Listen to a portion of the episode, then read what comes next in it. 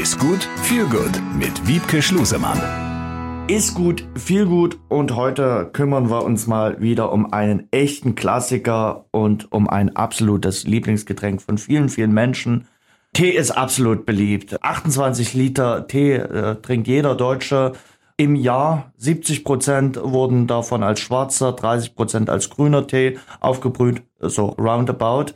Tee ist beliebt, Wiebke, Wiebke Schlusemann, unsere Ernährungswissenschaftlerin. Aber hat er dieses gesunde Image auch äh, verdient? Ja, also meiner Meinung nach schon. Man muss so ein bisschen drauf achten. Im Volksmund ist Tee ja einfach ein Heißgetränk, was aufgebrüht wird. Tee im klassischen Sinne, wenn man es genau nimmt, ist ja die sind die Blätter der Teepflanze, die dann entweder zu schwarzem Tee oder zu weißem Tee oder zu grünem Tee hergestellt werden. Für uns ist aber auch Tee ein Kräutertee oder ein Früchtetee, wo getrocknete Kräuter oder Früchte aufgegossen werden und das sind sicher sehr gesunde Lebensmittel und deswegen haben die ihr gesundes Image verdient. Bei schwarzem Tee und bei grünem Tee sollte man mit bedenken, der Koffeingehalt. Gerade wenn man den abends verzehren möchte oder auch für Schwangere und Kinder ist äh, schwarzer und grüner Tee zum Beispiel nicht geeignet. Mhm. Ist der grüne Tee der gesündeste? Ja, jein. Nee, würde ich auch nicht sagen. Weißer Tee, Weißer Tee zum Beispiel ist auch sehr gesund. Dann gibt's den Oolong-Tee, das ist so ein Aha. halbfermentierter Tee auch. Der ähm, schmeckt so sehr milchig, den finde ich zum Beispiel super lecker. Ich glaube, da jetzt sich festlegen zu wollen, zu müssen, was der gesündeste ist, ist schwierig. Welcher ist der, der besonders gute, den man mal ausprobieren sollte? Oolong. Okay, Oolong. Also nach der heutigen Folge gibt's auf jeden Fall... Äh, eine Tasse Oolong-Tee. Wie viel äh, Tee darf ich denn täglich äh, trinken? Also den Tee an sich, was Kräutertee und sowas angeht, so viel man möchte. Okay. Ähm, ist ja bei Erkältung und so, soll genau. man ja genau. viel Tee trinken und so. Ja, zum Beispiel ist ja auch Ingwer-Tee ist ja für uns auch ein Teegetränk, mhm. ähm, was jetzt im klassischen Sinne kein Tee ist. Da darf man so viel von trinken, wie man möchte. Bei grünem Tee und schwarzem Tee muss man einfach so ein bisschen darauf achten, auf den Koffeingehalt.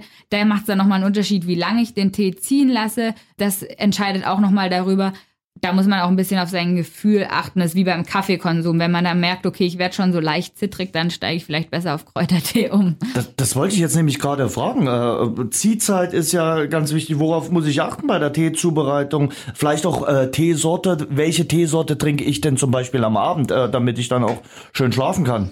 Also am Abend kann man so die klassischen Kräutertees gut trinken, wie Kamille oder Pfefferminz, aber auch Lavendeltees werden viel als Abendtee quasi angepriesen so rein von der Qualitätssicherheit wird ein Teebeutel oder ein Tee so verkauft, dass eigentlich immer mit draufsteht, mit sprudelndem Wasser aufkochen, weil nur dann ist gewährleistet, dass ähm, der Tee gesund ist. Gerade für Kinder wichtig, dass man nur weil das Kind den Tee halt lauwarm trinkt, den Tee nicht mit lauwarmem Wasser aufgießt, sondern mit sprudelndem, kochendem Wasser, dass gegebenenfalls Keime oder Stoffe, die da drin, drin sind, die nicht drin sein sollten, abgetötet werden.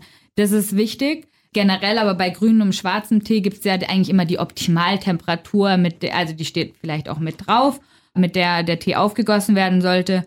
Und die Ziehzeit steht auch drauf. Also bei Kräutertee ist es nicht so wichtig. Das ist so ein Streitthema ähm, zwischen, oder Streitthema nicht, aber ein Diskussionsthema mit meinen Schwestern unter anderem, die genau sich einen Wecker stellen, ähm, wann sie den Teebeutel rausnehmen. Ich mache einen Teebeutel in die Kanne und lasse den einfach drin, bis die Kanne leer ist. Also das braucht man nicht so eng sehen. Ja, da kann man mal sehen. Selbst bei den Geschwister Schlusemann wird darüber gestritten, wie lange der äh, Tee ziehen äh, sollte. Ähm, oh, andere Sache, der Mensch ist ja ein Gewohnheitstier. Wenn ich äh, mal meine Sorte gefunden habe, dann bleibe ich auch dabei. Äh, sollte ich die Sorten mal wechseln oder sagst du, nö, man kann auch bei seinem Tee dann ein Leben lang bleiben? Also aus ernährungsphysiologischer Sicht kann man da bei seinem Lieblingstee bleiben, muss man nicht, mhm. muss man nicht wechseln. Was ist denn äh, von diesem äh, aktuell im Trend äh, liegenden Wellnessgetränk äh, Kombucha-Tee zu halten?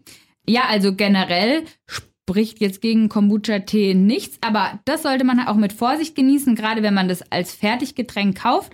Kombucha, kurz zur Erklärung, das wird aus einem Pilz hergestellt. Der Pilz wird in einen ähm, gesüßten, also mit sehr viel Zucker gesüßten Tee gegeben und durch die Gärungsprozesse entsteht dann eben dieses Getränk Kombucha. Und je nachdem, wie viel Zucker man vorher reingetan hat, bleibt dementsprechend Zucker nachher auch noch übrig. Der Gärungsprozess führt wie beim Bier, das Vergären von Hopfen dazu führt, dass ähm, Alkohol da hinterher drin sein kann. Und wenn wir einen Schwarztee oder einen Grüntee als Basis haben, dass wir auch Koffein drin haben. Das heißt, man sollte schon ein bisschen ähm, darauf achten, was ist in diesem Kombucha-Getränk drin.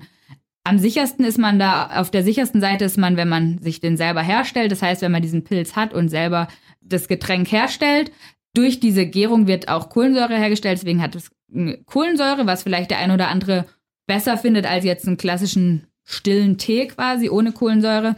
Dann wird dem Kombucha als Wellnessgetränk werden viele gesundheitliche Vorteile zugesprochen, unter anderem auf die Darmflora, damit auf das Immunsystem. Das trifft aber eher auf den selbst hergestellten Kombucha zu, weil dadurch äh, durch die Fermentierung entstehen eben diese Milchsäurebakterien, die für unseren Darm gut sind.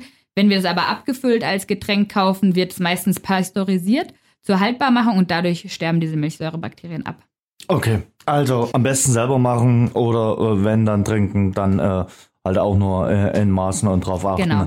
dass man davon nicht Unmengen trinkt. Von anderen Teearten und Sorten kann man sehr, sehr viel trinken. Ne? Ein Tässchen Tee, äh, Frau Schlosemann. Äh, damit beenden wir jetzt die Folge. Bis dahin. Tschüss. Besser essen, besser genießen, besser leben. Ist gut mit Wiebke Schlusemann.